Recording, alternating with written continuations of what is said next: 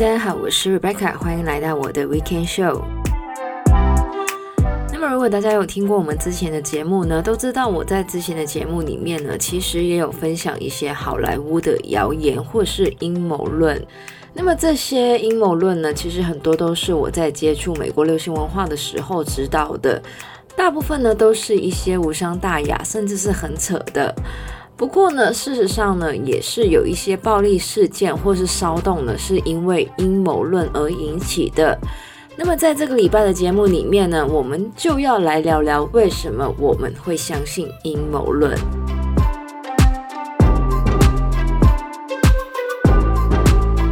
那么心理学家 Rob Bottin 呢，本身就是一个非常热爱研究阴谋论的人。而他在他的著作《Suspicion Mind》里面呢，就有提到了阴谋论其实是一种当我们遇到无法解释的事情时，寻求答案的一个防御机制。虽然说现在很多的阴谋论都是透过互联网散播的，但是所谓的阴谋论本身其实可以追溯到罗马帝国的时候，在公元六十四年的时候呢，一场大火烧毁了三分之二个罗马帝国，而之后就有传出，其实这场火是由当时的皇帝 Emperor Nero 所造成的。而去到公元十八世纪的时候，当时最大的阴谋论就是关于这个 Illuminati，也就是光明会。那么当时很多人都说，这个光明会策划了很多的世界大事，像是这个法国大革命，就连后来美国总统甘乃迪的暗杀、波斯湾战争这一些世界大事，也被认定是跟这个光明会有关。但是呢，事实上，这个光明会在成立不久之后呢，就被解散了。不过呢，由于他们真的非常神秘的关系呢，让很多的阴谋论者都爱把事情怪到他们的头上。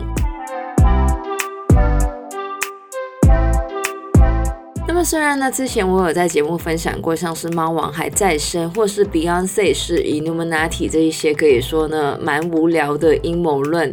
但是呢，这个 Bottin 呢就指出，历史上很多的阴谋论其实都会带来致命的后果。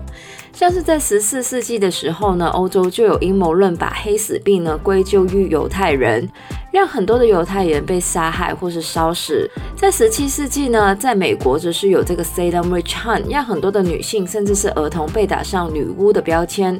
并且呢被判处死刑。其实阴谋论说到底就是当我们遇到无法解释的事情时的一个防御机制。因为我们不理解黑死病的成因，所以呢，我们就觉得是犹太人害的。我们喜欢的总统候选人没有当选，我们就觉得是 Deep State 害的。其实呢，大部分的阴谋论都有一个公式，这个公式其实就跟剧本或是小说一样。当我们看到一个新闻事件，我们的阴谋论思维就会启动，把原本简单的故事复杂化。所谓的阴谋论通常会放大所谓的正邪对立的元素，并且把新闻里面没有的资讯填补上。大部分的人其实只想了解事件为什么会发生，但是呢，阴谋论者则是想要了解隐藏在事件背后的动机，并且不会接受现有的解释。所以呢，他们会自己脑补出一个正邪对立的阴谋，像是九一一就是美国政府策划的，原因就是要找出理由出兵阿富汗，或是甘乃迪其实是因为要公布关于外星人的资料，所以被暗杀的。而阴谋论者一旦脑补出他们的事实之后呢，就会对于自己的理论坚信不疑，觉得这才是事实。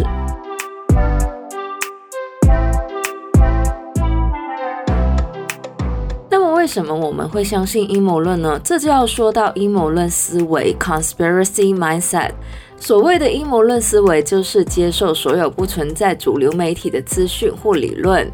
其实我们每个人多多少少都有这种阴谋论的思维，有时候我们甚至会相信两个互相矛盾的理论。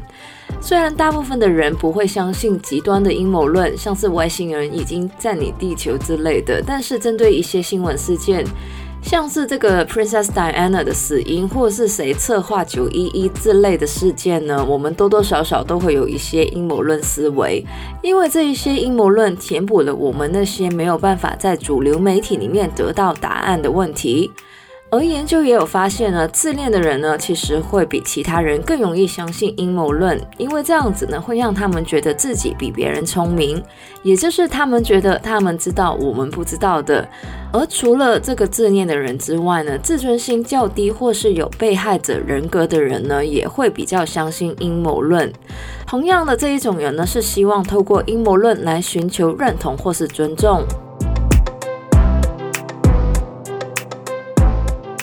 虽然说寻根究底是我们人类的天性，而 conspiracy mindset 呢，也是我们在思考时候会出现的谬误。所以呢，到底要怎么才能避免陷入阴谋论的陷阱里面呢？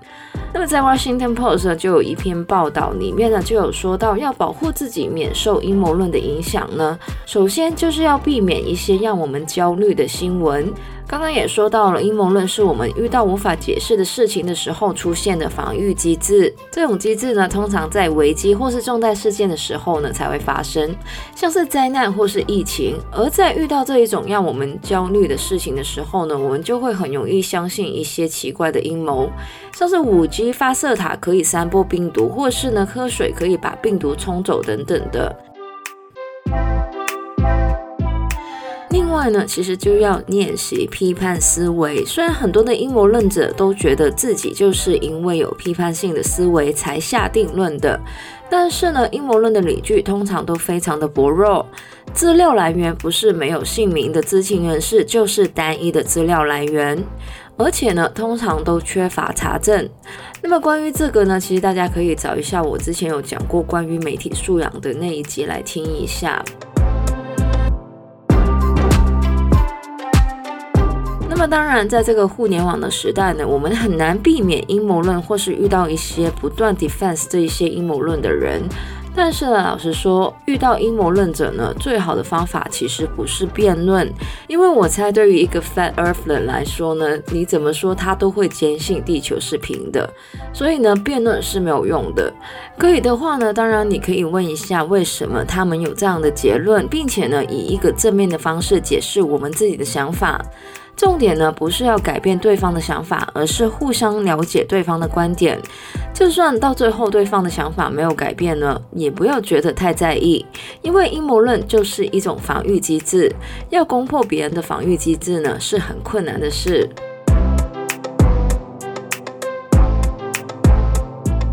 那么不知道大家呢，听过最扯的阴谋论是什么呢？我的话呢，因为我之前做好莱坞阴谋论的时候呢。其实已经看过很多奇怪的阴谋论了，我都觉得很扯。不过呢，我有听过一个蛮奇怪的，就是芬兰呢其实是不存在的国家。据说呢，很多人觉得芬兰呢是日本跟俄罗斯为了捕鱼而伪造出来的一个国家，为的就是要独占这一片在俄罗斯跟挪威之间的海洋，也就是芬兰。好吧，我不知道大家有没有听懂，但是我觉得这个还蛮扯的。大家可以去搜索一下关于芬兰不存在这个阴谋论。那么以上呢，就是我们这个礼拜的内容了。喜欢我们节目的朋友呢，可以在不同的 Podcast 平台上追踪或点评我们的节目。我们的节目呢，会在每周日的八点钟更新。希望大家有个美好的周末。我是 Rebecca，谢谢大家收听，我们下礼拜再见，拜拜。么，虽然我之前呢也有在节目分享过，像是猫王还，像是在十四世，其实阴谋论说的，因为我们不理解黑史，因为我们不理解黑，而除了这个自恋的人之外呢，自荐。像是五 G 发射塔可以散播病毒，或是喝水可以把病病毒。